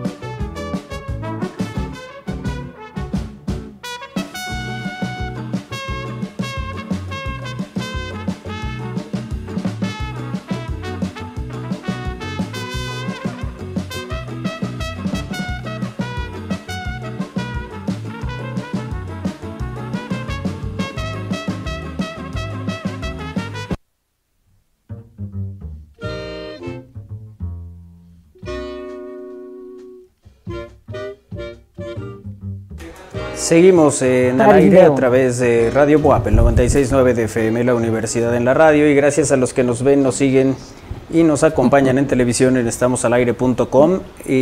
¿Cómo eh, la tecnología ha hecho que nuestros recuerdos incluso se guarden de manera distinta? ¿Ustedes tienen cosas así? ¿Guardan cosas de recuerdo? El ticket del cine, la rosa que está en medio de un libro. en el libro. ¿No? Eso Es, sí, sí, yo sí conservo este. Eso es muy, es que es, que es un romántico. de hecho, tengo hasta un, eh, una gaceta que entregaron cuando fue el concierto de Michael Bolton en 90 y 93. Ah, 93. 93, o sea, hace 30 años. Ajá. ¿Con quién ibas a ir? Solo. no, no, no. Iba con, con quien era mi novia en ese entonces. Ah, 93. Ay, ¿Viste cómo hasta salí, tragó saliva aquí? sí, sí, tragué saliva. Pero bueno, fue un concierto con de, te ofrecían también ese tipo de, de, de, artículos, ¿no? Promocionales, recuerdos que eran precisamente para eso. Ahora es un concierto y no te, ven, no te venden nada de eso. O, o es la playera o es la, es la taza. La taza, sí. ¿Sabes qué, qué, qué si era y que uno recuerda todavía? Bueno, varios de mi generación, los de los circos, Armando. Ah, sí, eso es precisamente iba a decir. Normalmente ahorita eh, muchas personas, no sé, pero guardaban en, ya sea en una caja de, zapatos o alguna, y, y ellos de repente guardaban las fotos. Los sobres, eh, normalmente amarillos, que venían con cierto número de fotos y tu, tu paquetito de negativos, y por ahí regados entre todas esas fotografías y esos sobres venían estos eh, eh, artefactos de plástico que, de repente veías ah, hacia, los, que, eran los negativos y generalmente los tomaban en los, en los circos. En los circos y normalmente había un payaso atrás de ti que nunca te dabas cuenta que ahí estaba, ¿no? Y hasta que veías la foto y de qué hora había un payaso. Y el Viewmaster, ¿no? Ajá, claro, sí, sí, sí pero bueno, esa es, por ejemplo, una de las cosas que la tecnología ha hecho que ya no tengamos de esa manera. Ya no hay gente en los conciertos ni en estos lugares pues, ofreciendo fotos porque ya... Donde sí se mantiene es en las graduaciones, ¿no? Ahí sí ah, todavía hay... Y bodas. Y bodas, y 15 años. Claro, claro. Eh, pero sí, esa es una manera distinta, pues, de guardar los recuerdos. Algunos incluso te las daban en, o en un sobre o con tu marquito de, de, cartón, ¿no? tu fotografía ahí para Sí, sí. ¿Y, el fotoálbum? Ah, y el fotoálbum también. Sí, sí. Y, que, te voy a decir, hay, hay de, la, por ejemplo, la música. Para muchos el guardar este cassette que te grabó alguien, que venía con una dedicatoria y tal, pues antes lo conservabas, lo guardabas, lo tenías en algún lugar especial. Hoy buscas en una aplicación las canciones, te armas el playlist, y ya con eso te acuerdas, ¿no? Aunque ya no venga el texto donde te dice que eres lo mejor que le ha pasado. Aunque hay, aunque hay quien, quien grababa, que te grababa, por ejemplo, de 15 años. Te grababa, por ejemplo, de chiquito, ¿no? Cuando te cantabas alguna canción que, que ibas a cantar en algún festival o algo y entonces te grababan en esas cassettes. Y es lo que ahora aplican, ¿no? No, no, no, ya hay que pasarlas a otro formato, o como dice Chava, pues de ahí que tomar la foto porque si no empiezan como, pues sí, se empiezan a poner amarillas, se empiezan como a, desaparecer, literal. ¿no? Yo, yo, tengo un amigo en la universidad que guardó el famoso chismógrafo. Ah, mira. Y ahí se quedó el, el, él siempre quiso, este, pretendía una compañera que siempre le gustaba. Y con el pretexto de que le escribiera en la libreta, le dijo, le dijo que le escribiera su teléfono. Ajá. Entonces, este, pero nunca le hizo caso. Pasaron los años, hubo una conmemoración de, de reunión de exalumnos. con el teléfono buscó a sus papás que vivían en Chihuahua y la localizó. Y gracias al chismógrafo la volvió a encontrar. Se vieron en esa reunión se casaron y hoy pues. son inmensamente felices. Mira, nada Pero si no hubiera quedado el teléfono en el chismógrafo, y él le dijo, oye, pues ya déjame tu teléfono, no sé qué, no, sí, ya se lo dejó. Y, qué buena anécdota, porque dice, yo le debo al chismógrafo que haya dejado ahí su teléfono. Lo tiene así en, un... Casi, casi, casi, casi como memorabilia, sí. sí. Sí, a mí me tocó el chismógrafo. El famoso sí, claro. Pues el chismógrafo es una cosa que no debió pasar nunca de moda. Deberíamos tener uno aquí en el estudio. pero sí, esa es una manera distinta, pues también guardas de, otra forma tus recuerdos y, tus cosas importantes, incluso una agenda telefónica es totalmente ah, distinta. Chava, seguro tú tienes agendas con miles de teléfonos apuntados, con tu, con tu letra, con, ¿no? Yo sí le creo. Pues, ¿cómo sabes? No, no, porque además Chava es así, él es muy meticuloso, apunta, pone... Eh, yo sigo escribiendo, yo sigo escribiendo en un papel. Sí. Sigo escribiendo. Tengo la, la- la manía de, de tenerlo en un papel. Sí, sí, sí. Sí, sí, soy. Y puedo. Pues apenas de, eh, hace un año viste, me viste un gafete que estaba pintado de nombres atrás. Sí. Y dices, ¿Por qué no lo puedes pasar al celular? No Sí. sé, es, es un hábito que no me puedo quitar. Sigo añorando el, el periódico impreso. Mira. Pero bueno, lo importante es que tienes que llegar a tu casa y que no estén todos los papeles. Entonces, Claro. normalmente sí, vas aseando toda esa parte, sí. Bueno, en términos musicales, la, la evolución del MP3 contra el caso de los DJs, ¿no? Que te Claro. llegaban con una cantidad de acetatos que además eran pesadísimos eh, y, y que durante mucho tiempo así trabajaron. Sí, la- la- bueno, en los MP3 y en el caso, lo, como dices, de los DJs, aparte de lo que ellos hacían para mezclar, como dices, con los, los acetatos, los LPs especiales, que algunos eran específicamente para hacer el scratch, ¿no? El- el- el- Ujú. con los DJs. Y luego, pues, ¿te acuerdas que vendían los cassettes mezclados? O sea, de los, Sí, claro. de los DJs, ¿no? Y ahora, pues, ya puedes encontrar incluso las mezclas o los mismos DJs te, la- te los dan en USB, ¿no? Sabes también, Armando, que con relación a, a la música y al MP3, ahora estoy digitalizando todos mis CDs, por decirlo. Eh, recién en la familia les decía que me veo ya, veo muy difícil volverlos a escuchar. Claro. Dije, ya esto- los voy a escuchar por última vez. Eh, y fíjense que eh, al momento de colocar el, el CD y escuchar un corte de un disco original, ¿eh? no sé, Roxy Music, este, o no sé, Aerosmith, escuchas una canción y trato de tenerla a un volumen aceptable y no se escucha tan bien en la grabación del- de un CD original como se puede escuchar en, en la conversión del MP3 si lo masterizas. Entonces yo le recomendaría a la gente que no se fíe tanto de recordar un, un- un corte de CD, pero sí puede sacar del máster del CD y remasterizarlo y pasarlo a MP3 porque va a dar muy buena calidad. Es decir, que si vas a un tianguis y compras lo mejor de Soda Stereo, se va a escuchar pésimo, va a tener 15K, 25K. Mm. Pero si tienes, no sé, la recopilación de Cristian Castro, todos en CD original, y lo pasas, lo remasterizas en, en una, en, en- en una pequeña consolita digital a MP3, se va a escuchar 10, 15 veces mejor que el original. Entonces, creo que sí hay manera de digitalizar ahora nuestra música, pero no tanto ya en bajarlo muy comercial, sino hacer ese trabajo. Atesorarlo, ¿no? ¿no? Y ahora sí puedes escuchar solo una canción si te gustaba esa canción de ese disco, así que ya no tienes que echarte todo el disco, ¿no? Porque no todos los discos eran buenos. Claro. No todos los Sí, cortes sí. eran buenos. Claro. y, y- y en términos de, de- de esto, de los recuerdos, por ejemplo, en, en- en las playeras, ¿no? Los jugadores de fútbol. Tú decías, ay, me quedo con tal playera. Y te quedabas con la playera. Hoy no sabes ni de qué año es, porque cada seis meses hay una playera nueva. Y, y antes había una manera distinta, pues, de recordar a esos, a esos jugadores. Sí. Otro tema también que a veces me ha llamado mucho la atención es, la gente normalmente graba mucho las canciones de los conciertos. Sí. Bueno, he visto gente que, que se graba 10, 5 cortes. Finalmente, ¿cómo le hacen para tener tanto almacenamiento de canciones? Porque yo creo que debería de transmitirse ya en vivo. Entonces, si estás viendo, no sé, a los Red Hot Chili Peppers, ya en, ya en vivo tendrías que hacerlo, claro, por la señal no lo puedes hacer. Pero si ya se quedan 10 canciones de los Red Hot, al otro día, siempre lo he dicho, se me hace historia. Si no lo compartiste en ese momento, ya para qué lo tienes.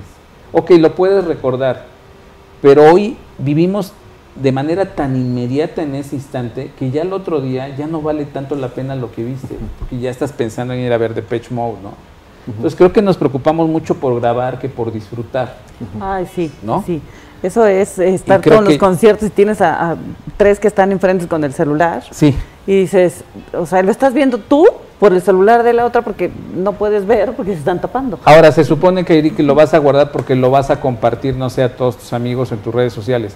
Pero si ya el otro día tienes que trabajar y lo quieres compartir al tercer día, ya es historia. Sí.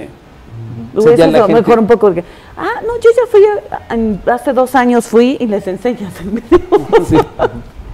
Y ya te lo quitas. Oye, tengo aquí algunos eh, mensajes que nos envían en la transmisión de YouTube a José Luis. Gracias, José Luis, que anda por aquí. Saludos, José Luis. Las cámaras antes tenían una cortina arriba y eran más extendidas y jalabas de una cuerda para que se tomara la foto. Ah, pero son las, las muy antiguas. Muy ¿no? antiguas. Eh, Y muy buenas cámaras. Sí, sí, sí. Ahí era cuando se velaban los negativos, cuando abrías pues los, los rollos. Francisco Herrera, saludos también. Saludos. Nos dice aquí en comunicación con nosotros, el chismógrafo lo usábamos en la escuela, el MP3, el Discman. Y antes también dependía del tamaño de las fotografías. Bueno, los primeros celulares que podías tomar fotografías son unos cuadritos miserables en la actualidad. Y que no se veían nada. No, no, y que además era la tecnología más avanzada. En tu celular podías tomar fotografías. ¿Se acuerdan del era el Vader? Un teléfono de Samsung que incluso era como de Matrix. El- Que se abría, era- ¿no? Hubo una gran tecnología. Apenas vi unas fotos de ese teléfono y son unos cuadritos que como de tamaño infantil, la foto, así. O sea, muy, muy pequeños. El- la cantidad de, de píxeles que se manejan hoy y, y los tamaños son otra cosa. Y cuidado ahora, Manolo, con la gente que se confía en tener las fotografías que le llegan vía WhatsApp, porque WhatsApp, la aplicación, baja la calidad. Así es.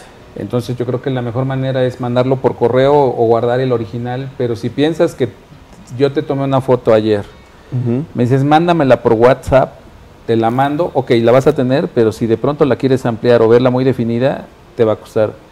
O sea, no se va a ver con muy buena No. calidad. De Y hecho, creo que ahí pierdes un, un archivo importante. Siempre hay que buscar los originales. Sí, se recomienda que lo hagas a través de Telegram y que lo mandes como archivo, no como foto. Así es. Porque ahí sí se Así es. conserva. Telegram en- te puede ayudar mucho en la calidad. en compartir este tipo de documentos. Felicidades a mis amigos trabajadores de la radio y del mejor programa de este importante medio de difusión. Un fuerte abrazo, dice Ana Lidia Taboada. Gracias, Ana Lidia. Un beso. Gracias. Yo guardo como recuerdo mis boletos de los juegos de las Chivas a los que le, a los que he ido, dice Lica Riola. Sí, pero hoy ya son digitales, Lica Riola. Y todos iguales. Sí, pero digo, hoy si invitamos a Lica Riola al Puebla Chivas, Sí, le, vas a- le mandas un es archivo. un, es un archivo código, que le mando, código. un código que le mando a través de su teléfono celular. Entonces ya no tiene la posibilidad de conservar ese recu- ah, digo, a menos que lo imprima, y, que, que, bueno, el Ica Riola es demasiado ocioso, a lo mejor lo hace. Pero, pero son muy diferentes, ¿no? Los, Sí. O sea, lo- los boletos de antes que eran impresos. Era lo que platicábamos, ahora, ¿no? Que en alguna ocasión que incluso, por ejemplo, los del, los del fútbol, incluso eh, a- algunos traían la, la fecha como, como con perforaciones chiquitas así, ¿no? Y la, lo, lo- lo- lo rompían y, Y- eran otro, otro tipo de calidad de boleto. Y los escudos de los equipos, ¿no? Sí. Que es lo que le daba el valor, ¿no? Bueno, le da un Algunos- valor sentimental, ¿no? En alguna época venían los jugadores, Ajá. las fotos de los jugadores y los podías coleccionar. Claro, los jugadores salían todos chuecos y no importaba cómo salieran, pero era una foto que aparecía en la parte superior del boleto. No sé, no recuerdo los boletos del 86. Chava, ¿tú te acuerdas de los boletos del Mundial del Sí, 86? eran horizontales. ¿recuerdas? Que tenían, ya eran del ticket tipo chequera, este como de banco. sí, un poquito más, ajá, o como más, Exacto. ¿no? Más rectangular. Y antes tenías que cambiar la serie, ¿no? Comprabas la serie y después estaba con el boleto. Ah, mira, aquí hay una foto. Vamos a, voy a poner una foto para que vean cómo eran los, los boletos de la Copa del Mundo. No eran a lo mejor muy distintos a los que también veíamos en los partidos normal, nada más que con algunos, algunos sellos distintivos del- de la Copa del Mundo, ¿no, Chava? Sí. ¿No? O sea, es decir, que había un talonario y entonces ahí venía una parte donde estaba el boleto y otra que se conservaba. Ese era el de México 86. Ajá. Entonces, era Y este es el del Cuauhtémoc. Así es. Por el tercer y cuarto lugar. Bueno, de hecho el partido es por el tercer lugar, ¿no? Genial. Pero ahí está. Oye, los de, de- ¿te acuerdas también las de, en ese entonces, pues eh, igual los de conciertos, eh, Ticketmaster, famosos, eran también unos ticketcitos así que eran, me acuerdo, el, el centro blanco y a las orillas Sí. eran entre color verde y, y- y morado, ¿no? Los primeros boletos de conciertos Sí. eran bien pequeñitos, Sí. parecían este chiclets Adams. Sí, un- así bien, sí. bien. Ah, sí. Sí, sí, sí. Sí. Sí, claro. Sí, también como tipo talón de, de Sí, pero muy, muy pequeños. Sí. Que este, sí, en efecto, apenas si veías el nombre del artista, la fecha y, el, y, tu, y tu lugar, ¿no? Sí. Ah, les voy a enseñar una chulada de boleto en este momento. Algunos seguramente hasta derramarán lágrima. Sí. Porque voy a poner un boleto para un concierto de Parchís. Ah, mira. El, que el, el tema no está en el concierto de Parchís, sino en la manera en que se hacían esos, esos boletos. Dice Chava que trae un boleto de... Tengo el boleto de, no sé si lo tengo aquí a la mano, cuando Ray Charles estuvo en Puebla. Ajá. Sí, estoy Y pero, ¿de pero mi pregunta es por qué lo traerías. No, la foto, la foto Ah. del boleto. Mira, ahí está. Ok. Ah, sí, el mira, show de Parachís. y patrocinado por, por una Por marca de sí. bicicletas. Ajá. Domingo 28 de noviembre del 82. Esto es en Monterrey, esta imagen del, del boleto, sombra general, 250 pesos. Y estas perforaciones que decía Armando. ¿no? Así eran los boletos. El- yo recuerdo que para ver a Parchís, mi mamá fue y compró los boletos para ella, mi hermana y yo. Y tenía los tres boletos parecidos a estos, nada más que aquí me parece que venían en, en- en otro formato. Y, lo- y los guardaba en, en el comedor, pues ahí en la pues, en, en En una la alacena, alacena. ahí, ahí los ponía. Y todos los días yo pasaba a ver que ahí estuvieran, no fueran a caminar. La emoción que tenías. sí, Oye, sí, sí. Silvia Nava Córdoba dice saludos, Salvador Bonilla y al equipo de Estamos al Aire. Saludos, sí. Saludos. Gracias. Besos, Sil. Un beso, un beso con cariño y gracias por estar también en comunicación con nosotros en esta emisión de Al Aire. Buena tarde chicos, qué buen retro. Pues sí, estamos recordando aquí algunas, algunas cosas de cómo lo- se, se ha ido modificando la manera en que, en que guardamos nuestros recuerdos, en que el- incluso hasta que los, los consumimos nuevamente, ¿no? Y para la, la gente que nació a lo mejor en los 70, en los 80, varias de estas cosas les resultarán familiar. Para los que nacieron del, del 2000 para acá, eh, de 2010 tal vez, pues sí dirán, ¿en serio hacían eso? ¿De verdad? Porque muchas cosas eh, existían antes y nosotros no nos habíamos dado cuenta. El MP3 ya existía, pero era el Ministerio Público número 3. ¿no? O sea, había, había cosas que ya, eh, pues que ya eh, estaban en el, en, el, en el entorno. Y lo que te vendieron como la innovación, la última generación en sonido, por ejemplo el DAT, pues ya ahora es, un- es- es la prehistoria, ¿no? Que es un, un formato de música con un, un disco que tenían las estaciones de radio, ¿no? este, que te lo vendían como que la mejor tecnología, la- el mejor sonido, porque era digitalizado, ¿no? Pero lo- después ya dieron paso a todo lo que es el, el- el ámbito digital, ya en la computadora, ya este, eh, la música ya la podía subir en ese, en ese, bueno, en un ordenador, Claro. y ahí estaba, ¿no? Hay ciertas palabras que si tú las dices, pregu- eh, puedes preguntar en qué año. O sea, si yo te digo Twitter, 2010. pero también puede ser Twitter la bocinita que hacía que, que- sonara ajá. distinto, ¿no? O sea, En los, sí, los en twitters. en los twitters de, la- de las bocinas, Así es. que eso era el- como que el, el elemento que hacía, que vibraba un poquito más, o le daba un potencia al, Te- al- te daba- le daba brillo, pues, Ajá. ¿no? Ujú. Esos eran los twitters de antes. el tweet. Hace un momento comentábamos de la conferencia que dio eh, Concepción, este, Compani y Villoro en el Hey Festival y habló del desuso de las palabras, cómo de pronto por decirles algo frenesí Ujú. se utilizó en una época y que tienen que pasar aproximadamente una cantidad de décadas para que se considere esa palabra en desuso. Si ustedes escuchan una canción de Agustín Lara, pues tiene algunos términos que ni siquiera nosotros los utilizamos. Y hoy muchos de los jóvenes se ríen de nosotros porque utilizamos algún Claro, chascarrillo o claro. alguna palabra. Entonces también se analiza el desuso de las palabras. ¿no? Entonces en aquel tiempo eh, se utilizaban algunas palabras que, que de pronto a veces nos era difícil este, entender, ¿no? Sí, sí, sí. Y ahora, como ejemplo, decía Manolo, el tape, ¿no? Antes era el tape, era, lo as- asociabas con un cassette. Ahora, si dices un tape, pues es una, es una cinta. una cinta. para, Claro. que- Exacto, Que, usas sí. para alguna lesión. ¿no? Que usan los, los que tienen. sí, fisioterapeutas. los fisioterapeutas, claro. Sí, sí, sí. O sea, esa es también la acepción que le das, o la forma, el desuso, o la transformación que tiene la, la palabra, ¿no? Sí, Sí, claro. sí, sí. Y, el- y- y así hay varias, ¿eh? Podríamos hacer un enorme listado. Por ejemplo, hoy una descarga es totalmente distinto lo que uno interpreta. A los toques, Sí, ¿no? A los toques. Sí, sí, Cierto. sí, totalmente. ¿no? Estoy esperando una descarga, te puedes imaginar una cosa ahorita y otra hace 20 años. Totalmente distinto, ¿no? El- el- la misma palabra. Eh, si Ali Carriolo no quiere boletos para el Puebla Chivas, yo sí, dice, y aún conservo mi iPod con música y un Discman personal para CD y un reproductor de cassettes, nos Mira. dice. Yo trabajo en una imprenta y esos días de foliar los boletos eran de veladas. Unas veladas enteras en la imprenta. Sí, bueno, pues el- el- la- las propias imprentas, ¿no? Las esas que decían, eh, au- imprenta autorizada por la Secretaría de Hacienda y Crédito Público para emitir tus facturas. Ajá, Ahora todo es digital, ¿no? Sí, sí, sí. ¿No? Sí, antes imprimías tus facturas y ahí no vendías nada y te quedabas con tu blog de 100. y- pero sí, tenías que ir, imprimirlas. O sea, todavía hay evidentemente lugares ¿no? que, que hacen esto, pero sí, efectivamente antes se usaba mucho más y se hacía completamente de otra manera. Eh, que- El Betamax, el VHS. Ahí hay otros formatos ¿no? de video que fueron cambiando. Muchas cosas empezaron siendo grandes, luego las hicieron pequeñas, luego cada vez más pequeñas y luego empezaron otra vez grandes. Hablo de los teléfonos celulares. Llegó un momento en que eran tan pequeños que eran prácticamente como más chico que una cajetilla de cigarros, ¿no? Llegaron a ser así de pequeños.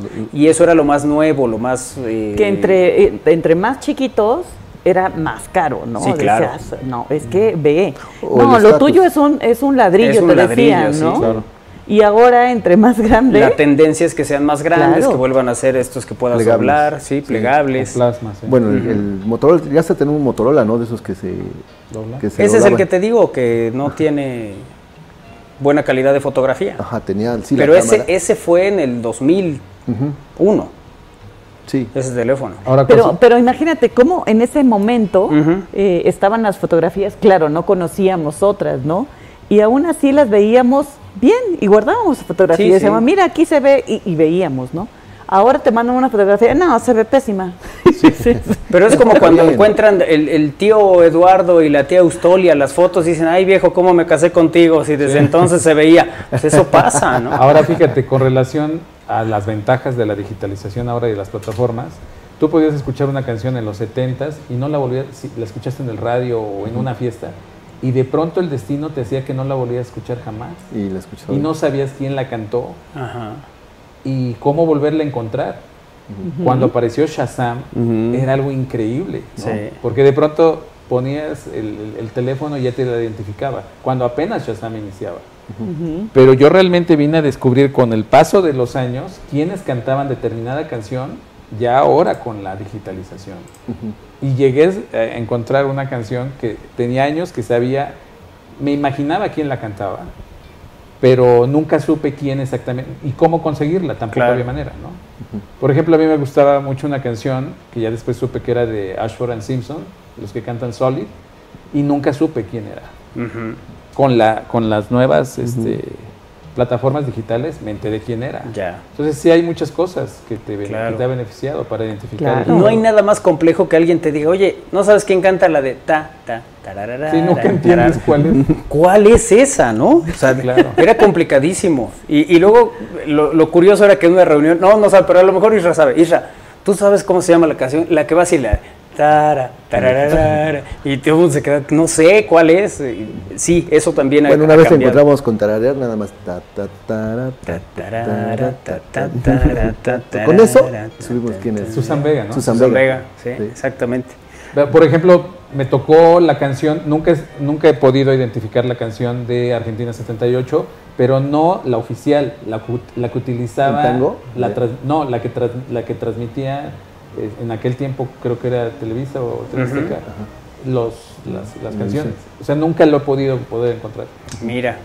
Y fíjate que yo no la tengo en el, así como en el radar para, buscarla, pero, No, pero sí está complicado. Bueno, que es, que es una versión de, de- de- Nada más decía tango, tango, pero es como que de la época setentera. Sí, pero no, no, no, no, no le he podido no, encontrar. la, no la ubicas. Me costó trabajo para la de España 82. Ajá. Este, pero hay, hay- hay, cosas que sí finalmente lo, lo Lo ubicas. ¿no? Sí, En Calgary, en los Juegos Invernales, me costó trabajo saber que era Help Albert, quién era la canción, en fin. Pero Sí. no, no había manera de saber. Bueno, pues así llegamos al, al final de esta emisión de Al Aire. Saludos chicos, muy buen retro, Ime. Felicidades a todos los que hacen posible la radio. Gracias, Ime. Gracias. Y gracias a todos y felicidades a todos los compañeros que eh, viven, trabajan, disfrutan y se apasionan por esta eh, profesión de comunicar a través de la radio. Y nos vamos, no sin antes agradecerles a todos que hayan estado con nosotros. Chava Bonilla, un gusto tenerte aquí, amigo. No, un gusto verlos a ustedes y compartir estos momentos. Muchas gracias. Muchísimas Muchas gracias. Y con una eh, vasta experiencia en medios de comunicación, fotógrafo de la revista Rolling Stone, el enviado a Copas del Mundo y demás, Juegos Olímpicos y todos los eventos importantes que ustedes puedan no imaginarse. Sí, la verdad es que Chava ha estado en todos ellos. Y bueno, ya está aquí con nosotros y es un espléndido amigo de muchos años. Nos vamos, adiós Kairi. Adiós, que tengan un excelente fin de semana y recuerden no tomar mucho por estas fechas. Armando. Gracias, buena tarde, cuídense mucho. Isra. Gracias a todos, nos vemos y nos escuchamos el lunes a las 3. Adiós. Bueno, gracias nuevamente, Chava. Gracias a ustedes. Bueno, pues sigue Alex Ramírez con Cantares. Gracias también a, a nombre de Win, de Lalito, Iker, que andan en la instalación y que les va a agarrar la lluvia o ya les agarró. Eh, nosotros nos despedimos. Gracias a Darío Montiel, que también este, pues anda en mes de cumpleaños. Anda en festejo. Le mandamos un abrazo. Y bueno, pues pásenla bien, eh, disfruten eh, estas fechas, estos días y háganlo por favor con medida y prudencia. Pásenla bien, nos vemos el lunes a las 3 y nos escuchamos también aquí en el aire. Adiós.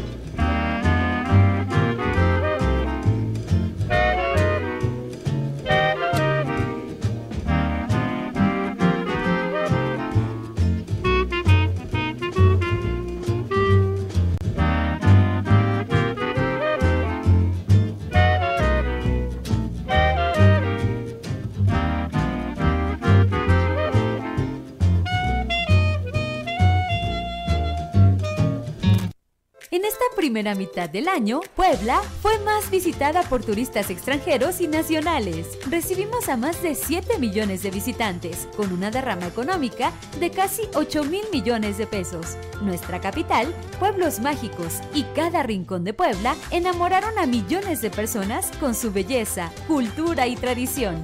Este logro es de todas y todos. El turismo en Puebla acelera. Gobierno de Puebla. Gobierno presente.